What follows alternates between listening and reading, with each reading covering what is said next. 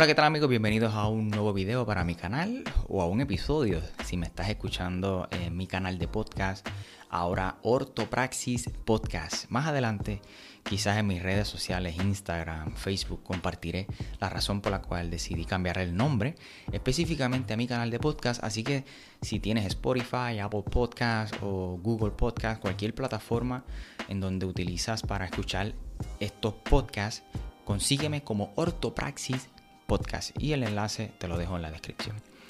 Hoy vamos a hablar de un tema bastante picante, picante e incómodo, porque yo quizás me reconocen mucho porque soy una persona que siempre eh, voy directo al grano, ¿no? Quizás no soy una persona que viene con pañitos tibios. Y quiero hablar de un cristianismo sin responsabilidad. Quiero mostrarte cómo quizás tú, al igual que yo en algún momento, he sido irresponsable con mi fe. Y si tú estás entre esos irresponsables, pues hoy es un buen momento para, para, pues para cambiar y colocar en tus resoluciones para este nuevo año 2022 eh, poder pasar de ser un cristiano irresponsable a ser uno responsable e inspirar a otros. Mira, hay una historia en Juan capítulo 5 de un hombre que llevaba 38 años paralítico. Y dice la historia en el capítulo 5 de Juan, lo puedes conseguir, que cada vez que descendía un ángel de tiempo en tiempo y el agua se agitaba, el primero que descendía recibía sanidad, pero esta persona al ser paralítico llevaba 38 años. Nadie lo ayudaba a llevar. Pero Jesús entra en la escena y le pregunta en el versículo 6 si quería ser sano. Le pregunta, ¿quieres ser sano? Y él le responde, es que yo no tengo nadie quien me lleve. Cuando yo intento ir o cuando deseo ir, otro viene primero que yo y se sumerge en el agua. Pero la pregunta que Jesús le hace a este paralítico no es por qué él no es sano. Jesús le pregunta si quiere ser sano. La respuesta es sí o no. Pero él le responde la razón por la cual él no es sano. O sea, Obviamente este hombre no podía moverse por sí mismo, pero yo creo que así hay muchos cristianos. Cuando nos preguntan acerca algo de nuestra fe, cuando nos preguntan, eh, en lugar de responder sí o no, quizás ponemos excusas esperando que otra persona nos ayude. Si tú eres de los cristianos que no le gusta leer la Biblia, pero sí le gusta leer otros libros, pues eres un cristiano irresponsable.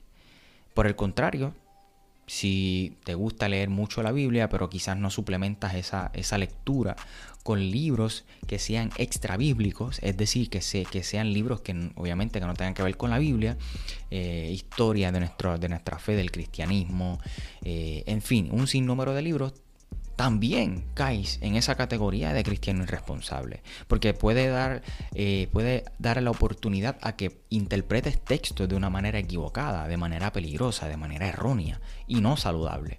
Y para esto, pues en la hermenéutica hay unos principios que hay que seguir para hacer una hermenéutica saludable, una hermenéutica a la luz de, eh, de Cristo, ¿no?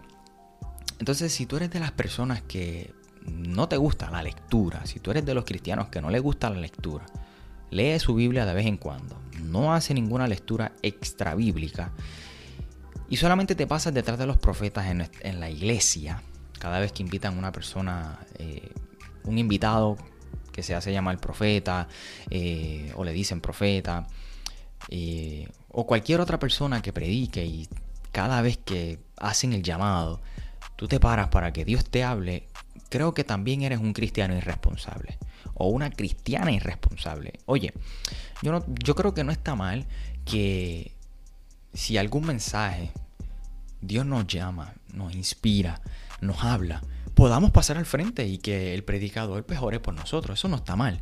Incluso yo creo que Dios usa a las personas en muchas ocasiones para hablarnos. Ahora, hay personas yo tengo un problema con esto bien serio y quizás esto pueda ser un tema aparte, un, episodio, un video aparte. Pero yo tengo un problema bien serio con los profetas de este tiempo. Porque rayan en el espiritismo. ¿Por qué digo esto? Porque los profetas de este tiempo piensan que su llamamiento consiste en predecir el futuro de las personas, en predecir con quién se van a casar, cuándo se van a casar y qué van a hacer con su vida. Y no. Cuando estudiamos el libro de Isaías nos damos cuenta que el profeta es la voz, de aquellos que no tienen voz. El profeta está para denunciar Es decir, evalúa la situación que está sucediendo a su alrededor, en su eh, región, en su comunidad, en su nación, y comienza a denunciar las cosas que están mal. Y comienza a denunciar. Yo creo que hay un problema bien serio con los profetas de hoy porque solamente les interesa o piensan que el profetismo consiste en predecir el futuro a las personas. Y eso raya en el espiritismo y hay que tener mucho cuidado. Y hay personas tan irresponsables en nuestras comunidades de fe, quizás por su inmadurez, porque son nuevos en la fe, pero hay otras personas que sí, que llevan tiempo y, y simplemente son unos vagos. Y pasan su vida detrás de personas para que Dios les hable y no podemos seguir de esa forma. No podemos vivir un cristianismo de esa forma, no le estamos haciendo justicia al apóstol Pablo, el cual estuvo literalmente toda su vida estudiando. No le hacemos justicia a los primeros seguidores que dieron su vida por el Evangelio. No le hacemos justicia al cristianismo. Entonces tenemos religiones como el judaísmo, el islam, que desde pequeños están estudiando sus sagradas escrituras, lo que ellos consideran sagradas escrituras, escritos sagrados.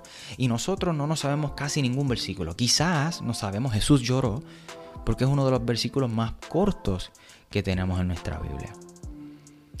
Entonces, ¿a dónde vamos a llegar con esto? Si eres una de las personas que, que te gusta leer mucho, pero por el contrario no tienes una relación con el Espíritu Santo y no oras al Señor, pues eres un cristiano irresponsable. Eres un cristiano vago, para ser honesto. Y yo creo que tenemos que, comenzar a, a, ser más responsables. Si tú quieres que el próximo año 2022 sea diferente al, al año que estamos en estos momentos, 2021, tú tienes que hacer algo diferente. Porque si tú haces lo mismo y esperas resultados diferentes, tengo que decirte algo. Ese es el significado de locura. Hacer lo mismo y esperar resultados diferentes. So, si tú quieres resultados diferentes, obviamente tienes que hacer algo diferente. Todos tenemos nuestras resoluciones listas para el 2022. Muchos comenzamos y nos quitamos a mitad de camino y no completamos. Si, tienes en tus resoluciones leer la Biblia completa en un año, no te quites, continúa. Aún estando, aunque estés atrasado, aunque te atrases en el camino. Si quieres ir al gimnasio, Comienza, continúa, no te quites, pero también, por favor, mejora tu estilo de, comer, de alimentarte, mejora tu alimentación. Si quieres descansar más, por favor, no te acuestes tan tarde. Eso me aplica a mí. En fin, yo creo que nosotros tenemos que pasar a ser de unos cristianos irresponsables a ser unos cristianos responsables. Hay que tener mucho cuidado con, cómo nosotros nos estamos conduciendo en nuestra fe. Hay gente mirándonos a nosotros. Hay muchas personas que no se acercan a Jesús por dos razones. La primera es porque quizás no conocen a un cristiano. Y la segunda es porque quizás sí conocen a un cristiano.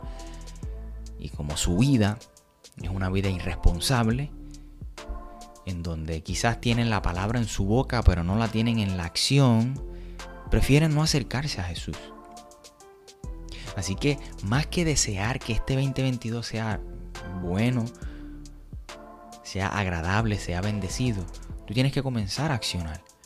En lugar de estar este 2022 todo el tiempo preguntándole a Dios qué puedes hacer, qué tal si desde ahora comienzas a poner en tus resoluciones a estudiar cuál es la voluntad de Dios la voluntad de Dios es buena, agradable y perfecta, pero cuando tú te sumerges en la palabra y comienzas a, conocer cuál es la voluntad de nuestro Padre, de tu Padre, tú dejas de estar preguntándole tanto a Dios. Y no es que preguntar a Dios esté mal, pero quizás sea porque no conoces cuál es la voluntad de Dios. Porque mi hijo conoce cuál es mi voluntad. Él sabe lo que yo quiero para él. Y en base a su educación, en base a su formación, él no va a estar preguntándome con qué mujer se va a casar. Él sabe qué es lo que yo quiero y qué es lo que yo deseo. Y en base a su formación y educación, él va a buscar una persona correcta para casarse.